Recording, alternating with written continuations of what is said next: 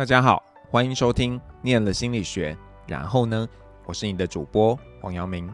呃，今天很高兴呢，帮大家邀请到这个福大心理系的系友何顺。那请何顺先跟大家打声招呼。好，大家好，我是何顺，河流的河，顺利的顺。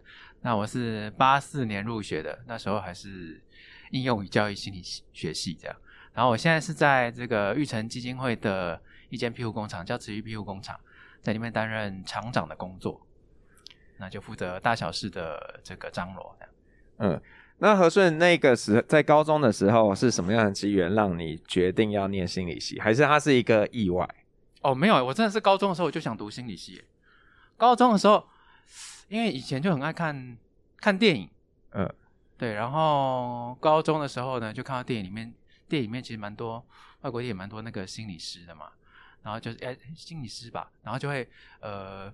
躺在椅子上聊聊天嘛？对呀、啊，坐在椅子上聊聊天，然后 看起来是一个还不错的工作，我就喜欢聊天，那我就觉得，嗯嗯，这就是我想要以后的工作的样子，这样。嗯。然后我就大，反正高中考大学的时候就选填了心理系，基本上我前面五个有三个都填心理系吧。嗯。对，然后后来就到了福大心心理系这边这样子。那念了之后呢？跟想象的，哈哈，哦，这个就是我我。那时候其实，因为我我那时候进来的时候，我就想象是那样的工作嘛。嗯。然后我大大一的时候，我们那时候有那个，哎，就是大学入门，然后教授就要我们去那个访谈，就是学长姐们。然后我们那时候访谈了，应该有访谈人资的学长姐，嗯，然后有访谈在医院做心理师的学长姐，还有一个好像。是开文具店的，我印象中 就是跟跟跟信息好像比较没有关系。我记得有访谈了三个学长姐，但是我对我来讲印象最深刻的，其实是在那个医院的心理师啊。嗯，然后我去访谈他的时候，他看起来就是有一点点的，就是辛苦的样子。嗯，然后他就跟我说说，就是心理就是心理师在那个时时间在医院里面，其实工作是比较辛苦的，然后比较像是配合精神科医师嗯的这样的工作。然后我就想一想啊，然后他说他们还蛮蛮长的，就是每个月啊，或会固定的就是互相的这个咨商，然后因为毕竟呃服服务的对象呃可能都会有一些情绪的压力，嗯，然后他们就会觉得说情绪有点压力，然后我听一听以后，我就觉得哦，好像跟我想象中不太一样，对，然后那个时候其实呃大一的时候其实还没有很。确定的想法，但是听完那个以后，我就觉得那跟我想象的不太一样。那我就思考说，我到底要不要走心理、心智商这一块？嗯，对，那时候还没有智商师，就心理师。有啦，就就是智商心理师吧。对，还有临床，他们应该差不多那个。对，但是那时候也知道说，那时候在那个嗯两千年的时候，嗯，就是好好像还不能开业。这个我不太确定。嗯，我印象中是不能独立开，就是大概就是在医疗院所上班这样子。嗯但医医疗院所那个环境，就是在我那时候看起来就是没有特别的吸引我，对，跟我想象的不太一样。因为你在我电影里面看到的，就是坐在坐在那里，那是开业的时候，就觉得嗯不太一样这样子。嗯，就这一条路，我其实到后来是到大三的时候，我就是在实习的时候，因为大三的时候会选那个临床的实习的部分，嗯、那时候我就没有选实习的课程了，因为就觉得可能之后不太不打打算走这一块。然后可能比较有兴趣的是工商相关的东西哦，所以那后来毕业后第一个工作就是现在厂长吗？没有，毕业毕业之后怎么可能会是厂长？毕业后我到那个时候最红的网络公司上班，番薯藤吗？还是什么？嗯，不是，但是我那是大同公司的网络公司哦，嗯、对。然后那个时候我们应该至少在网络公司至少也是前前五大的网络公司啊，对，那个年代，然后。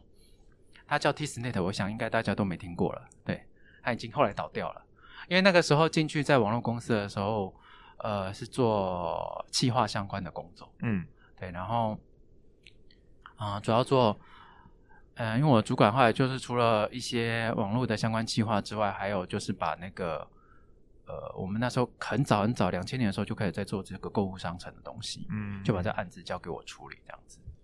对，但是。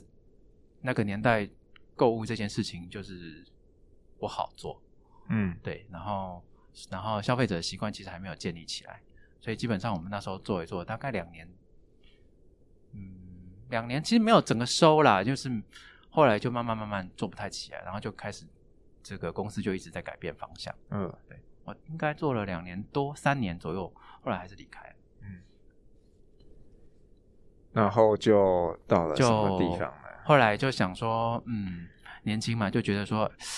那个希望自己的收入可以好一些些，然后跟人有关的工作，因为刚好提到我就很爱聊天啊，嗯，所以我后来就再找了业务的工作，是去保险公司上班，就是保险业务，对，保险业务员这样子，嗯、然后就呃，反正就拿着公司的商品，然后到处找人聊天，找认识的、不认识的人聊天这样子，然后跟他们说这些商品的东西这样，那那当然那时候认同，就是觉得说，哎，保险这样的商品可能还是。呃，觉得觉得有需要啦。然后那个时候我自己另外有兴趣的是，因为那时候刚好，呃，两千零四年五年的时候，那时候刚好那个投资型商品，然后又觉得对投资有兴趣，所以那时候就转了保险公司的业务，大概做了三四年吧。但是后来还后来聊一聊以后，发现他除了做业务的话，他其实在那个就是钱的这件事情，就是压力有点大。对我来说，你是说要赚到足够多的钱？赚到足够多的钱是一回事，然后另外一个是因为就是毕竟公司会逼这种，就是会希望你有一些业绩的这个部分、哦、啊。我就、嗯、我对我来讲，我就钱够用就好了。就是业绩这种事情，我就我不喜欢为了就是钱钱做事情这样子，嗯嗯，想为了就至少是自己有兴趣的事情。然后后来就呃慢慢慢慢就比较少，就是因为他其实可以全职也可以兼职，嗯。对，后来就变成比较像兼职性质的，然后后来就呃投入了现在跟现在工作比较有关系的领域，叫做职业重建的领域。嗯，这样可以介绍一下。呃，就是职业重建的话，其实是跟生权法有关的。嗯，对，因为生权法里面就是讲说我们要照顾身心障碍者的就业相关服务。嗯，那政府部门从原本的社政的相关的服务，然后转到劳政。嗯，对，劳政就是劳务体系的以后，然后他就呃开始慢慢发展这个体系的部分，大概从民国八十年开始吧。那我，我开始接触的时候是已经是民国九十五六年的时候了。嗯，对，然后说一开始进去的时候是在，也不是我现在的基金会，是在一个协会当就业服。那主要的工作就是帮身心障碍者找工作。对，那身心障碍者的类别非常非常多。对，就是当当时有十六类嘛，但是我们常接触到可能。五六类了，包括智能障碍者，嗯、然后跟其实最大的两类就智能障碍者跟精神障碍者。嗯，对，那智能障碍者认知类的话，就是可能大家知道什么唐氏症啊，或者是各类型的，或者是脑伤的，都会算是认知障碍类的，嗯的障碍者。然后精神障碍者就是可能跟西藏比较相关的，相关比较会熟悉的障碍类别这样子。所以，那你们的任务是？协帮他们找到适合他们的工作，协助他们申请吗？还是就是我们要帮他媒合工作，嗯、然后帮他找到在一般职场的工作，然后让他们可以在那边呃胜任，然后可以长时间的做下去。这样，那你们需要培训他们的一些能力？对，我们就是需要陪他们。那所以其实，在这一个的之前，就是会需要对于身心障碍者的了解。嗯。对，然后跟可能对他们的，比如说他认知能力啦，或者是他的心理状况的部分，然后去去去理解他们，然后还有他们的操作功能的部分，大概的知道。知道以后，我们才会跟他讨论，然后去跟他谈说，那你期待的工作会是什么？然后呃，我们会分析，至少以我们的经验，现实中工作内容哪一些他可能比较适合的部分，嗯，他帮他找工作。可是那那这样子感觉是一个很大的转折哎，就是说从卖保险 然后到突然做一个对啊，感觉很公益的一件事情。啊、呃，因为我我我刚有提到说，其实我没有特别爱为钱工作这件事情，我就想要做自己觉得有兴趣的事情。嗯，那我包括连我之前在做保险那一块那一块的时候，我说过，我觉得商品就有有觉得是有帮助的。嗯，对，所以我才会选那个业务的工作去做。然后看看，就是如果做得好，也许就是薪资会多一些些。嗯，那至少可以做，我觉得是有限。然后另外一个是可以跟人接触。嗯，对。然后后来就觉得说，哎，这跟我想象的不有一点落差了嘛，所以我就找了我走。我当初找这个工作的原因，其实有有事实上是找呃可能是人资或教育训练相关的工作。嗯，后来看到这个，觉得哎，他嗯看起来蛮有意义的。嗯，在刚开始的时候看起来蛮有意义，所以我就就到这个协会去面试，然后大概理解以后，觉得哎，那那可以试试看。对，就大概九六年的时候就开始从事这个工作，而且我从事工作以后才知道，哦，原来我们系上还蛮多人在这个领域，在这个领域工作的。嗯嗯嗯嗯。那那这样子的工作有什么样的，就是说，呃，让你有成就感的部分，然后或者是有些会让你比较挫折的部分呢？哦、呃，刚开始就服的工作比较有成就感，就是其呃，声音障碍声音障碍者其实就在社会上就是弱势嘛。嗯。那他们来求职的话，就是他们自己在外面找不太到工作，然后需要帮助。那当你帮他找到工作的时候，你会你。就会很有成就感。我我印象很深刻，我第一个在那个协会帮忙的一个生意障碍找工作是在淡水，嗯，然后是在淡水的医院，然后他在那边找清洁的工作，然后反正因为我们就，其实我我我家里住离淡水还蛮远的，他早上七点就要上班，我六点多就要出门，然后嗯，大家七点上班前，我我们前面的大概呃两三个礼拜大概都大概会需要。一天到半天的陪同他们去适应，嗯、因为不然的话，那边现场人教，可是现场的人并不熟悉身心障碍者的状状况，所以我们会在现场去尽量让他熟悉。然后我大概呃协助他辅导他大概两三周之后，我就跟他说：“哎、欸，我要离开了。”然后我就说：“那再麻烦你这个主任就照顾他这样。嗯”那主任就跟我说：“他就觉得你这很有爱心。”我心里想说：“嗯，我就是把该做的完成这样。”他讲到自己都哭出来这样子。嗯，可是那时候我觉得是很感动的，就是觉得，哎，就是这个工作的第一个成功的案例，让我觉得说，哎，那其实这个工作是蛮有意义的，然后可以帮助真的需要帮助的人，然后，哎，跟自己学的有关系吗？我觉得跟当初的心理学的关系，我觉得还是有一些关系的，因为毕竟在于这个障碍者的认知了解这一块，我觉得跟我们以前学还有蛮蛮大的关系。嗯嗯，对。那挫折的部分。呃，当然也是会有，而且自己在工作中也是会有一些情绪，就是可能我们在帮某一些呃服务对象在帮他找工作的时候，他觉得并不如你想象的那个过程，嗯，对，他可能会失败，甚至你好不容易很辛苦，你就发现这个工作很适合他，然后很辛苦帮他找到以后，然后做了他做了两三天，说嗯，我觉得他还是不适合我，啊，对，你就会嗯，好，那当然就会用。就是各种的这个我能知道的物谈技巧，去去跟他谈，然后去帮他分析，然后让他理解，嗯，然后让他知道他做了这个决定以后，对他可能会有的影响会是什么。然后，因为我们可能觉得他适合，但他最后可能他觉得说，哎，我可能他有可能因为是个人的因素，也有可能是、嗯、可能因为工作想象跟实际做的一些不同，对，然后最后他还是可能就拒绝那份工作，嗯，就会觉得啊。好可惜哦，然后就觉得说他这样等于是浪费了自己的机会，然后他要再重新来过。嗯、但我们还我们不会因为这样失败，我们就放弃他，就不再协助他找工作。只是觉得说，那你再找下一个，不一定会比现在这个更好。对对，那你可能还要再重新经历过你待业期的时间，可能还需要一段时间，三个月、五个月都有可能这样子。嗯，而且我们同时间，呃，手上可能都有十十个上下的声音障碍者是需要帮忙找。所以我们不又要刚刚有提到我们要现场辅导，所以不太可能同时间帮这么多人找工作。对啊，你这样子，如果你十个每天都要陪他们，这样那不可能啊。对，所以他会，他就是他会需要一点点，就是排序的部分。然后我们变成还是要依循着需求的状况，然后去排序。嗯、但当然有些人运气好是，就是他其他的工作是做行政助理的工作，然后他的能力可能适合，哇，那刚好找到这个的，那他就会很幸运的，比较快的。进入他的期待的工作，嗯嗯，对，所以开始就服了。所以这个协会他们做的事情就是去协助他们找到工作。那他怎么样？他的裁员是怎么样来的？就是对，因为刚刚有提到，就是他转到所谓的劳政体系嘛。嗯，那这一个是其实刚刚有提到这个生权法相关的，其实政府要必须要帮身心障碍者找工作，所以他们就把这个工作就委托了社福团体做。哦，OK，所以政府会提供一些资源给你们，对啊，薪包括薪资啦，包括可能行政管理费的一些部分这样子，对。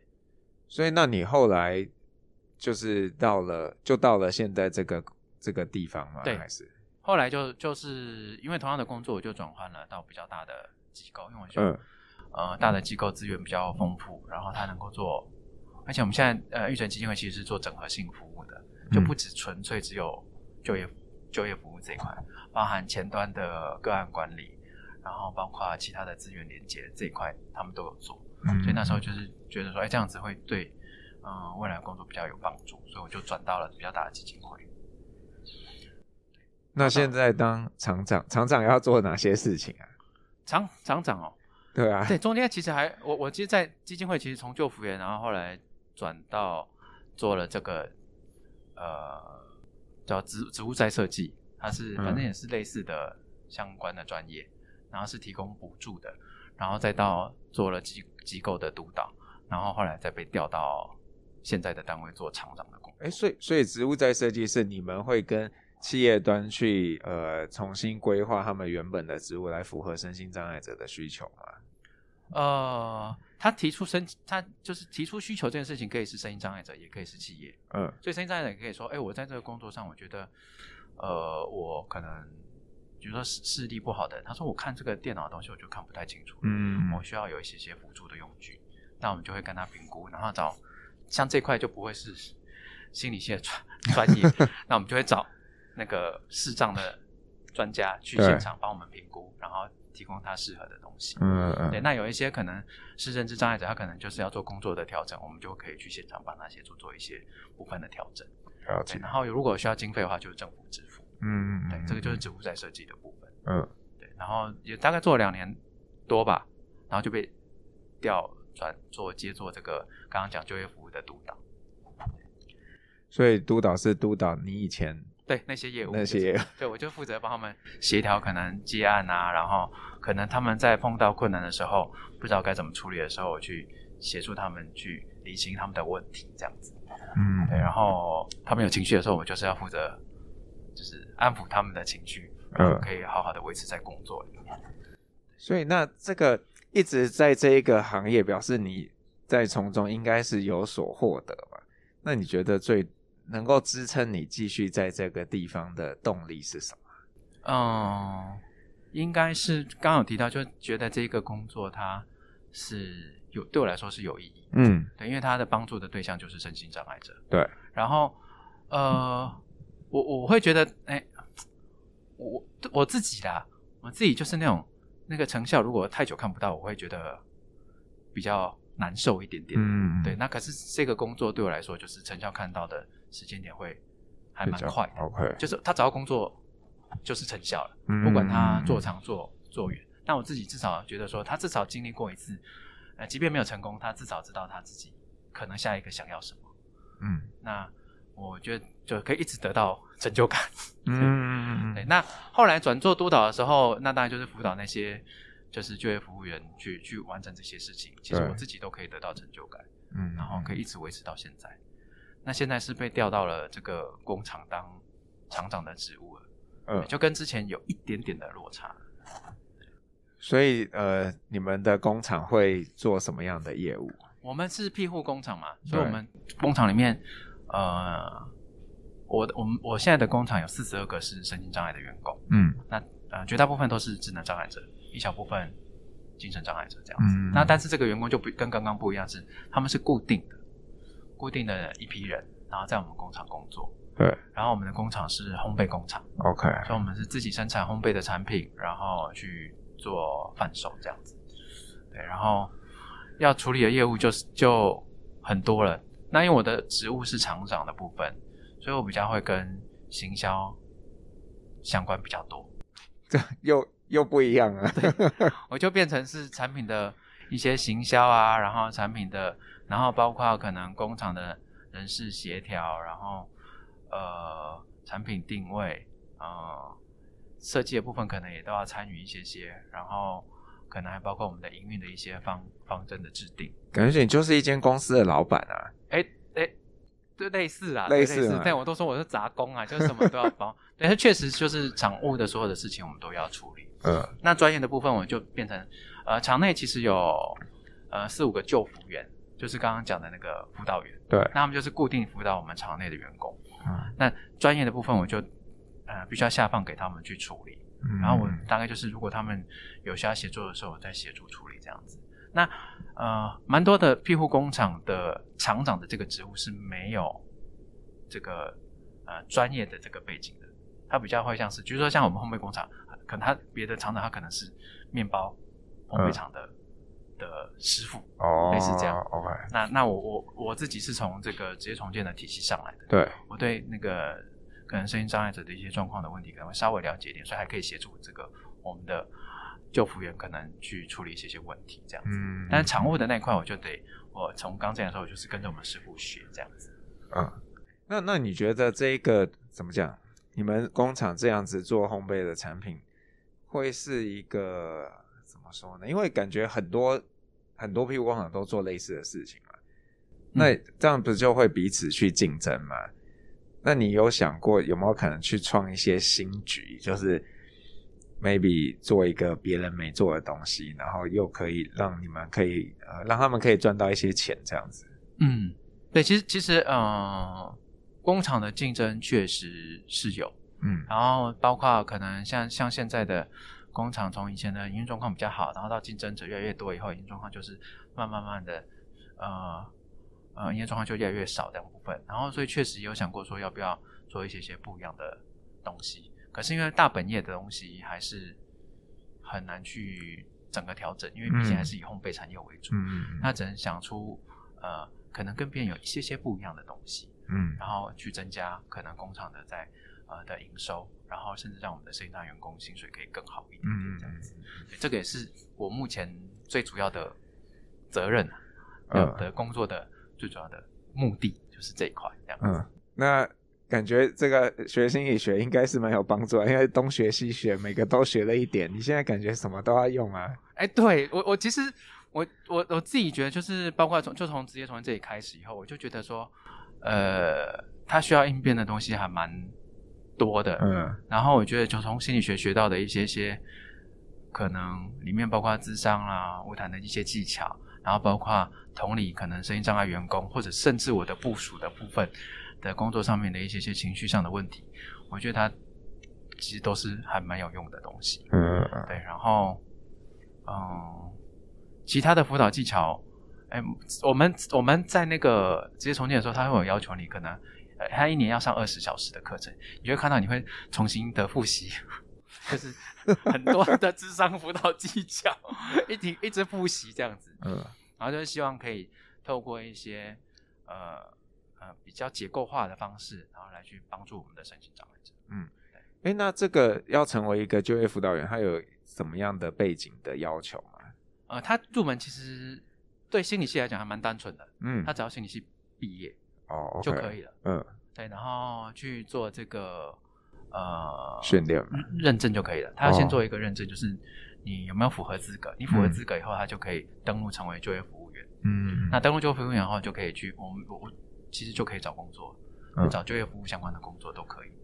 但是成为就业服务员登录之后，他就要求你每年要二十小时的训练。嗯，如果没有达到你这个登录资格，就会被注销。哦，你就不能。那这个。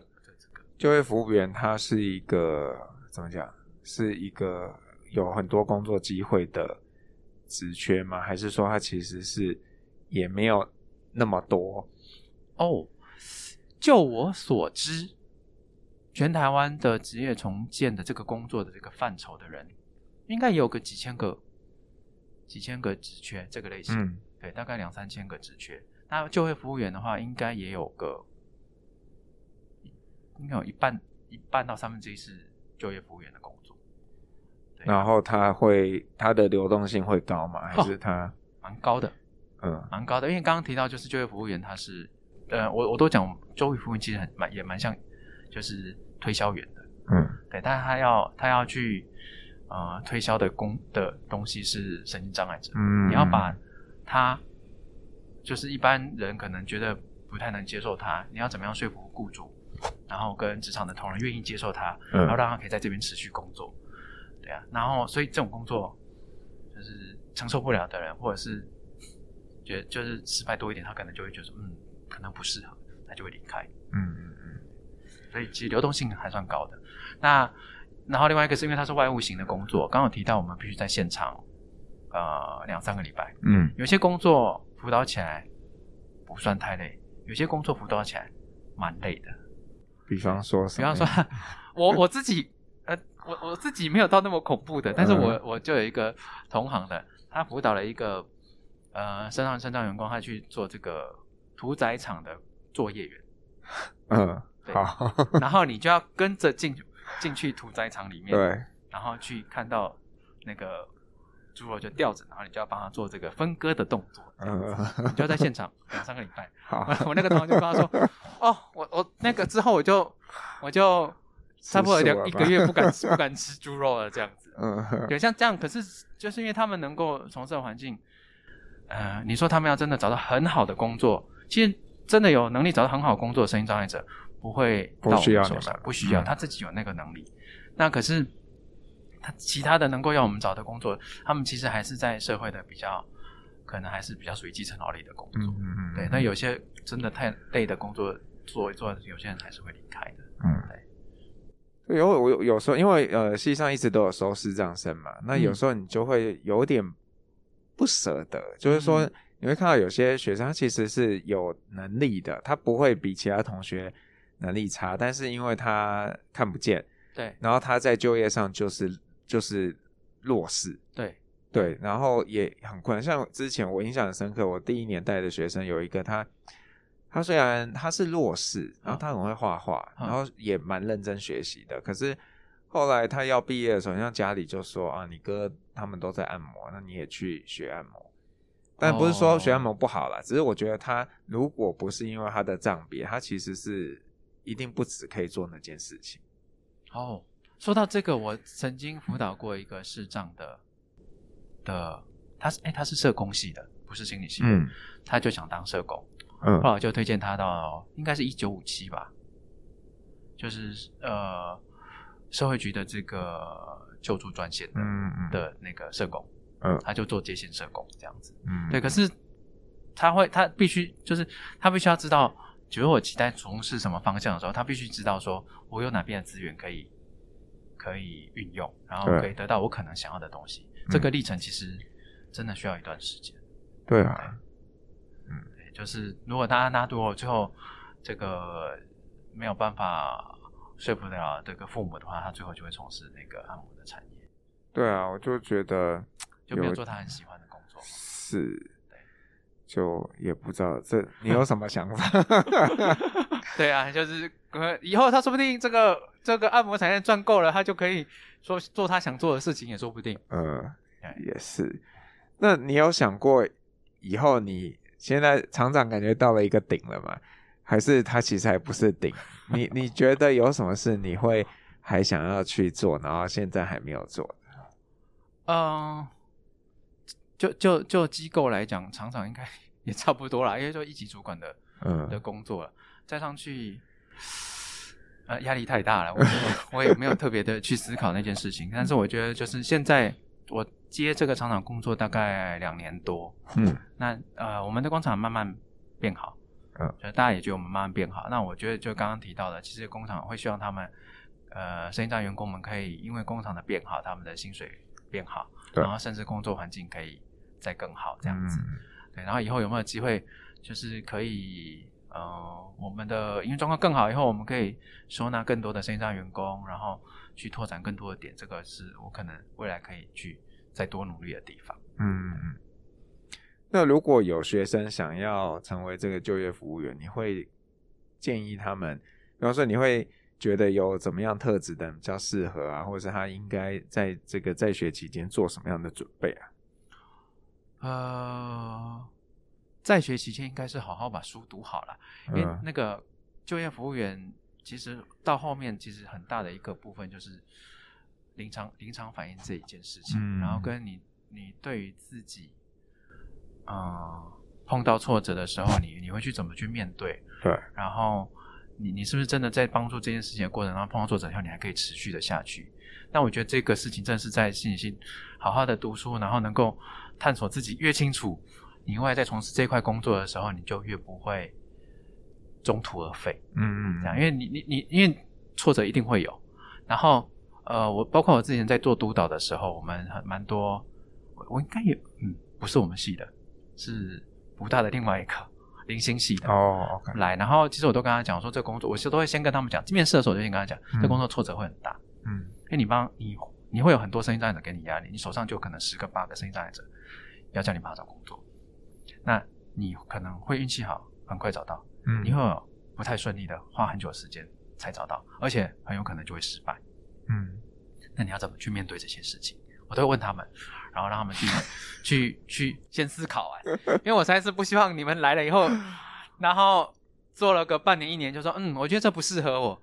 因为我们在培训他们的过程，它是一个有督导制的培训过程。嗯、你你可能好不容易觉得他稍微比较上了轨道以后，他跟你说，嗯，我我想要离开了，我就要再重新再来过一次这样。可这这真的不容易啊，因为呃，这我你可以掌握的非常有限，因为你是要帮另外一个人，那个人如果不怎么样，你怎么样也没办法。对，所以他的心理一定要够强壮，这样 至少知道自己在面对困难的时候，他怎么可以去度过这件事情。我觉得现在老师很像也需要心理很强壮。对，我希望你好好念书，可是你就是不念，那我怎么办呢？那就只能让他们去社会上去，大家去社会上去去碰碰撞过以后，就会知道。嗯、对，就像我，这里都是工作几年后才觉得说，哎呀，我当初应该要再认真多念一点书的这样子。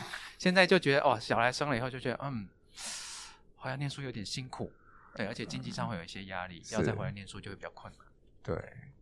未来还是有机会，各种在职专班都没有。对啊，对，现在就是机会比较多一点，可能等小孩再大一点点这样子。对啊，因为像那个社科院有那个 NPO 的学程，有之前有大概了解过，那时候是还没有小孩的时候有了解过，嗯、了解了一下，然后有思考过，呃，要不要再读研究所？不过也要思考，就是读了之后。对，跟我工作上的对啊，跟我工作上的帮助这样子。嗯、对，那但是我是在社，我在 NPO 组织里面啊。对。所以 NPO NPO 的这个管理相关的的这个学经历，可能还是有一点帮助帮助存在的，而且可能在那个领域里面会认识到一些些相关的人，嗯、然后可能在工作上会有帮助。嗯、但那时候还有思考过，像可能呃心理系的研究所啦，还有可能、嗯、呃在跟职业重建最相关的叫做复健智商。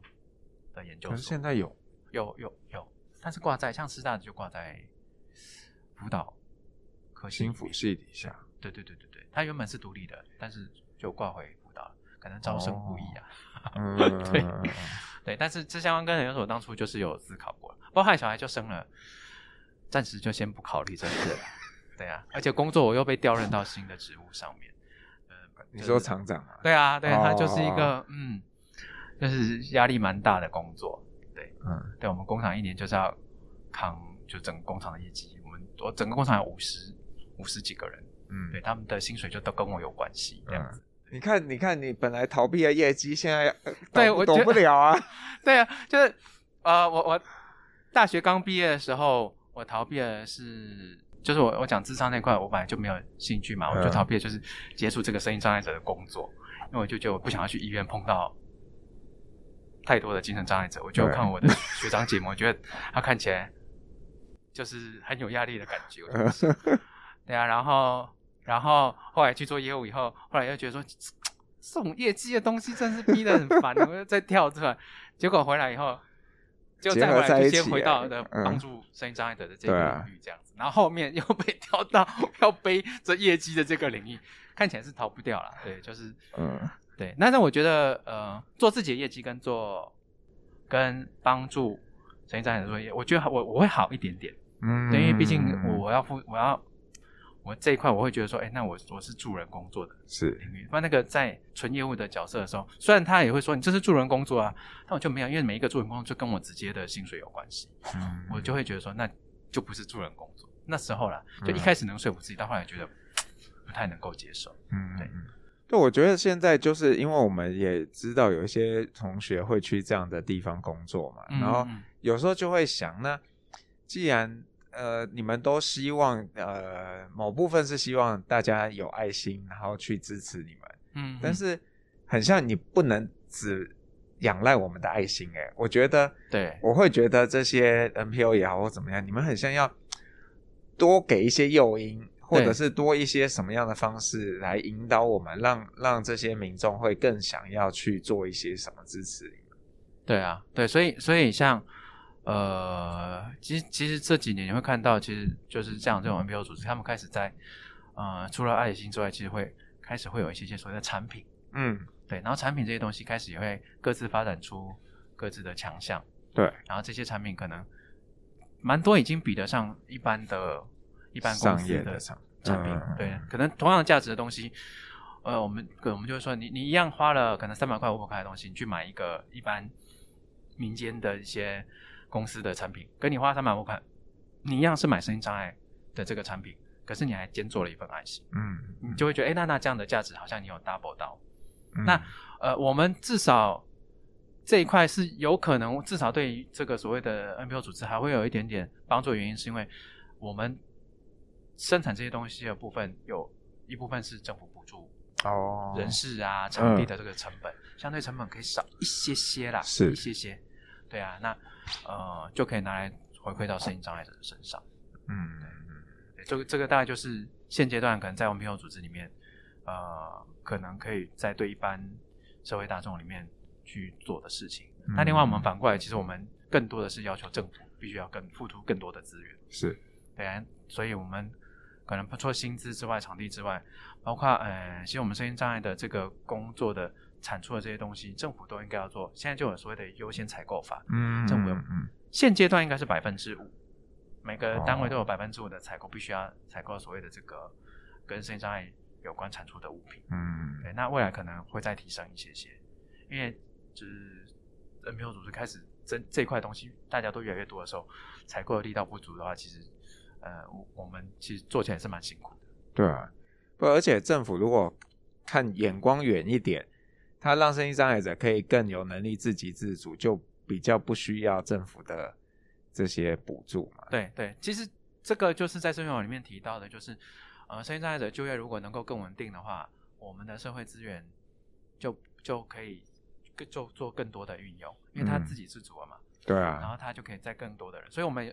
我们当初在推荐身心障碍就业的时候，有一些身障者就会觉得说：“哎，我这样工作一个月领两万多块，我的补助是不是就没有了？”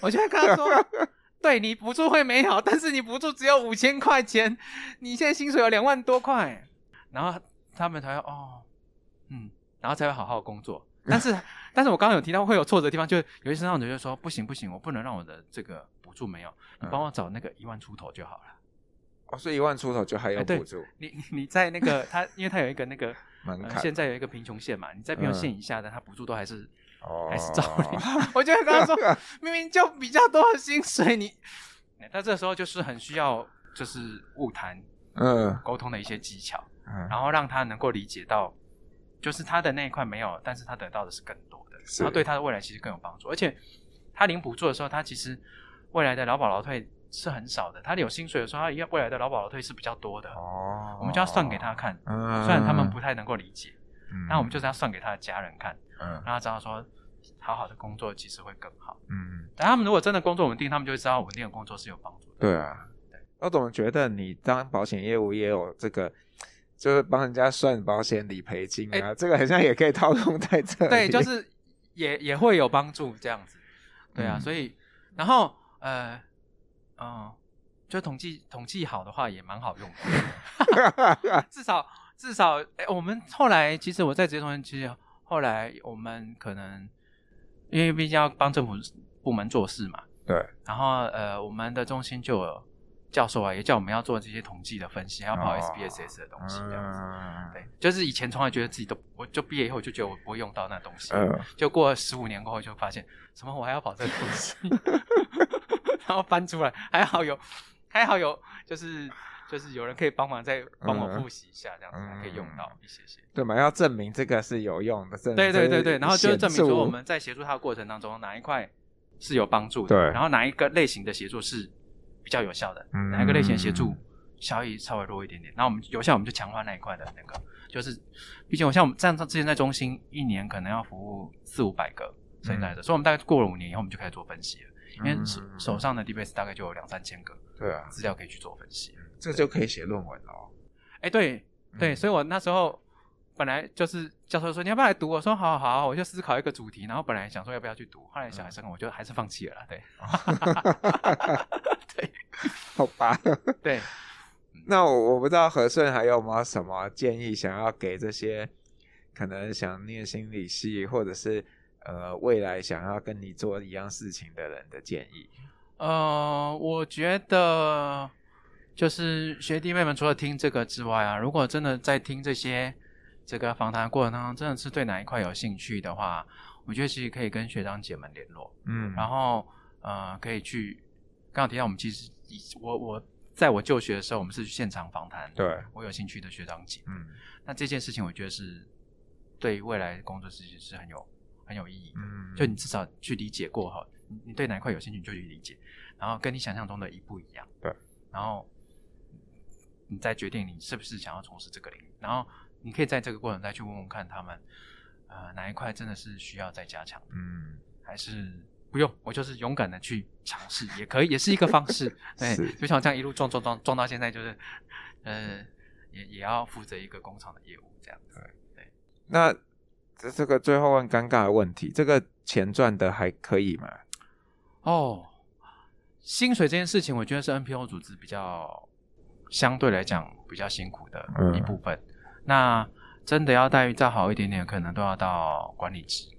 但是相对于如果是一般业界来讲的话，呃，得说只能说饿不死啦。然后你要到真的很高，我觉得还是有点难度，还是会有点难度。对，所以厂长也是靠着热情。对啊，我们我们是有奖金啦。我们毕竟我们是营业单位，嗯嗯对。但奖金也是绝大部分还是要 for 这个身心障碍者为主。嗯对，是。谢谢你们为他们付出。嗯嗯。那呃，如果你是 KKBOX 的用户啊，接下来你会听到和顺要点给你听的一首歌，然后我要请和顺跟我们说一下是什么歌，然后为什么？